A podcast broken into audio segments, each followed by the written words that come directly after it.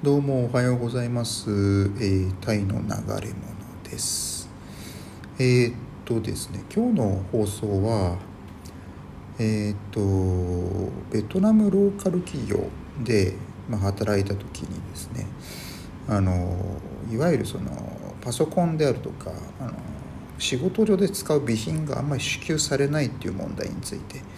ちょっとこれをお話ししたいなと思ってます。でこれはですねまああれです。会社によってなんでしょうけどね。あのまあね、まあ、まずは私が勤めた会社。うんの、まあ、具体例からちょっとお話しできればなと。そに関してはですねまあえー、と最近までというか勤めた会社で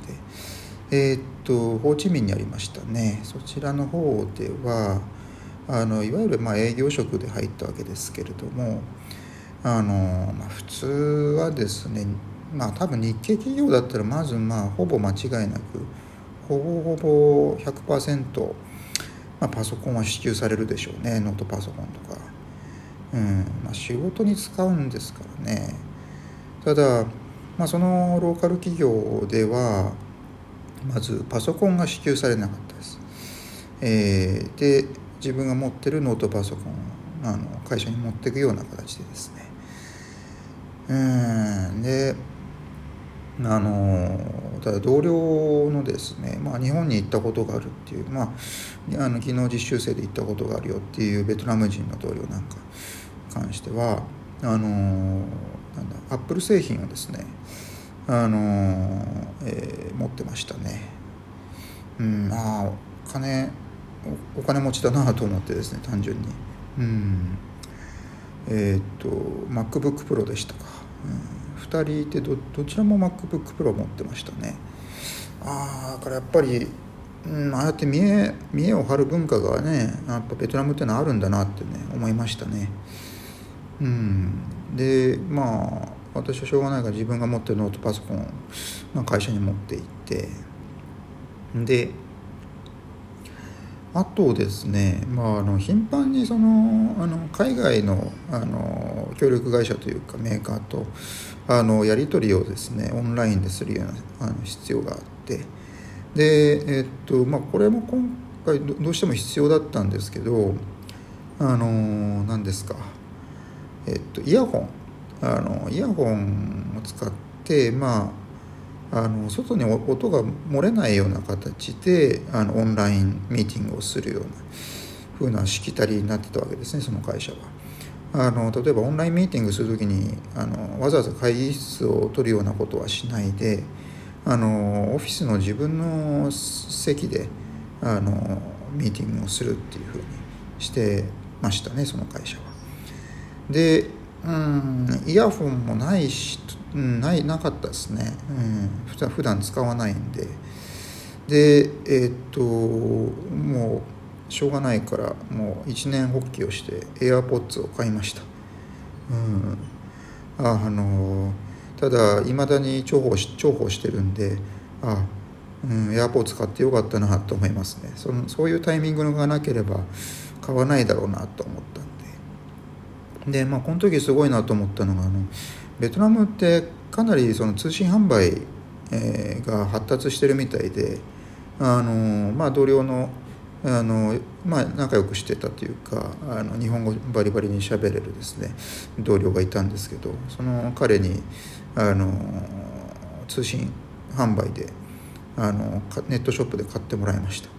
まあ、お金はもちろん私が払いましたけど。やもう注文してすぐですよ。確かあの時早かったんですよ確か。あの確か午前中にあ注文をしてそれでもうすぐにあの午後には、えーと、商品が到着したようなたまたま在庫があったんでしょうけどあこんなに早いんだと思ってですね。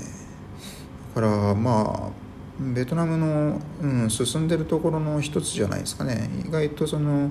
あの e コマースというかそういうネットショップのようなものがあの発展しているというようなですね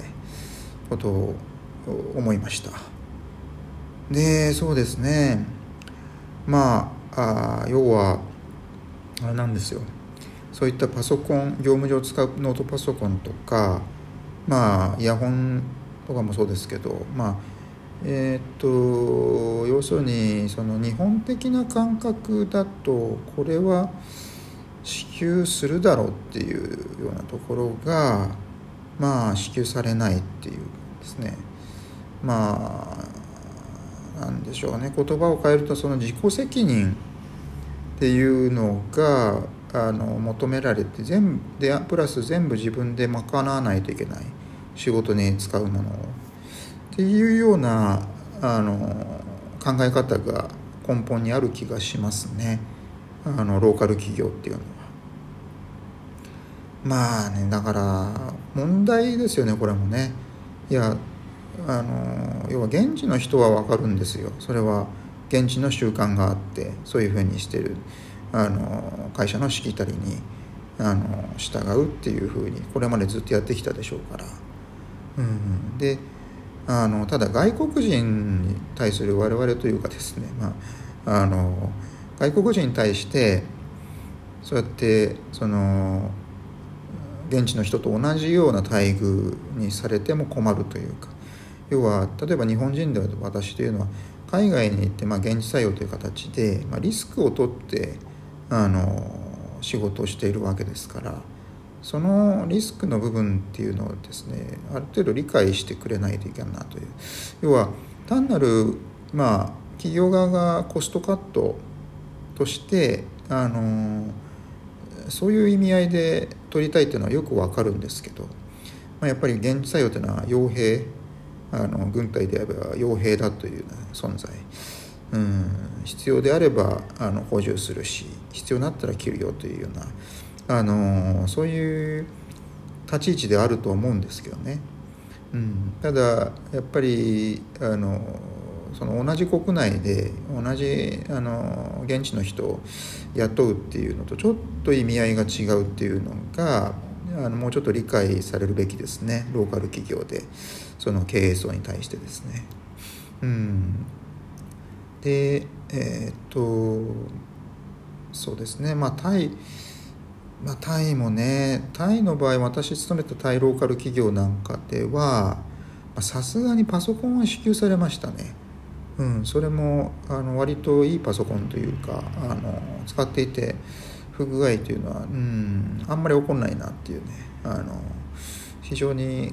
うん、高性能なパソコンを支給してもらってあありがたいなと思いましたけど、